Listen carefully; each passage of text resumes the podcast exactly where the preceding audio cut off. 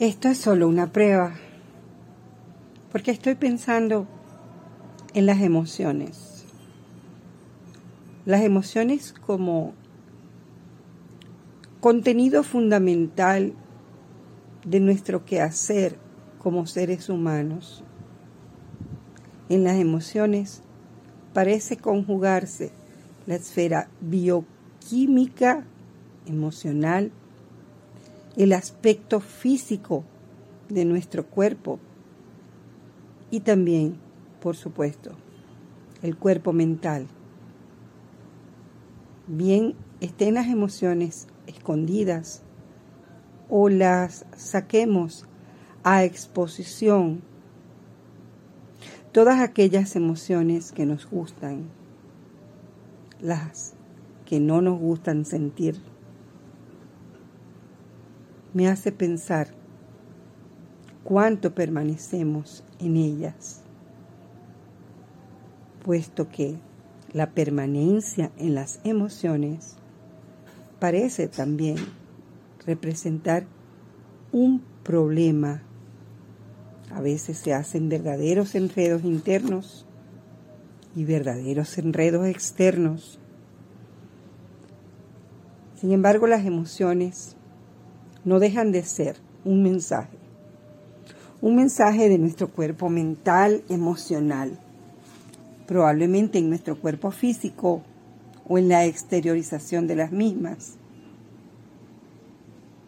Un mensaje que parece indicarnos una ruta para solucionar o buscar soluciones a algo dentro de nosotros o fuera de nosotros.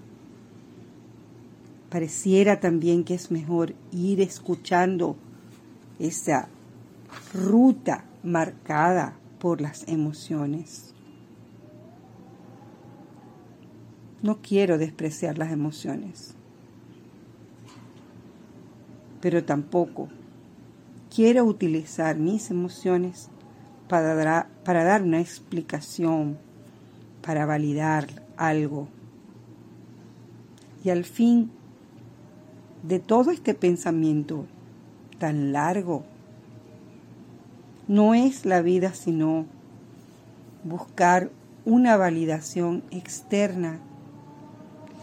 Y no es sino cuando encontramos espejos en las otras personas, cuando nos sentimos acompañados y de alguna manera validados.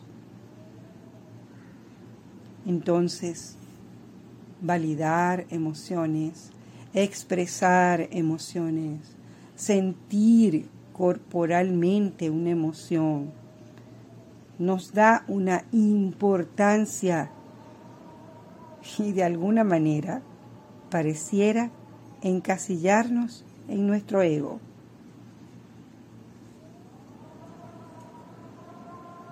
Cuando hago yoga, y aprendo a dejar ir. Cuando hago meditación y aprendo a dejar ir, pareciera que empiezo a sentirme unida a algo que no soy yo, que no es el ego. Las emociones también, entonces pueden recordarnos nuestra unión. Fueron cuatro minutos de prueba, dejándome llevar solo por mi pensamiento. Esto es solo una prueba, porque estoy pensando en las emociones. Las emociones como contenido fundamental de nuestro quehacer como seres humanos. En las emociones parece conjugarse la esfera bioquímica, emocional, el aspecto físico de nuestro cuerpo y también, por supuesto, el cuerpo mental. Bien estén las emociones escondidas o las saquemos a exposición. Todas aquellas emociones que nos gustan, las que no nos gustan sentir, me hace pensar cuánto permanecemos en ellas, puesto que la permanencia en las emociones parece también representar un problema. A veces se hacen verdaderos enredos internos y verdaderos enredos externos. Sin embargo, las emociones no dejan de ser un mensaje, un mensaje de nuestro cuerpo mental, emocional, probablemente en nuestro cuerpo físico o en la exteriorización de las mismas. Un mensaje que parece indicarnos una ruta para solucionar o buscar soluciones a algo dentro de nosotros o fuera de nosotros. Pareciera también que es mejor ir escuchando esa ruta marcada por las emociones. No quiero despreciar las emociones,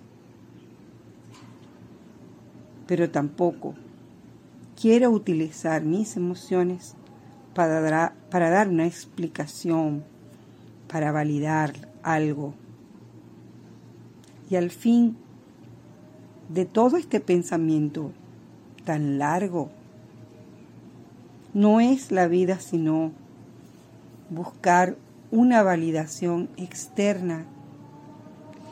Y no es sino cuando encontramos espejos en las otras personas, cuando nos sentimos acompañados y de alguna manera validados.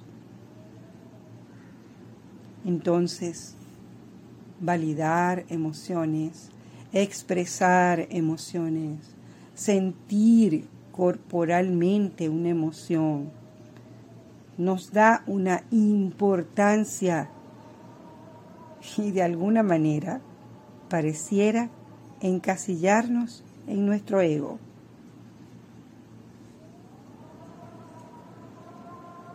Cuando hago yoga, y aprendo a dejar ir. Cuando hago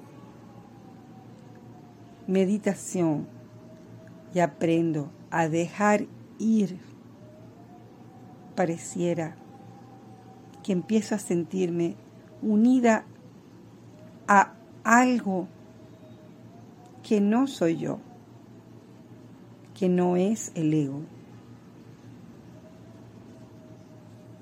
las emociones también, entonces pueden recordarnos nuestra unión. Fueron cuatro minutos de prueba, dejándome llevar solo por mi pensamiento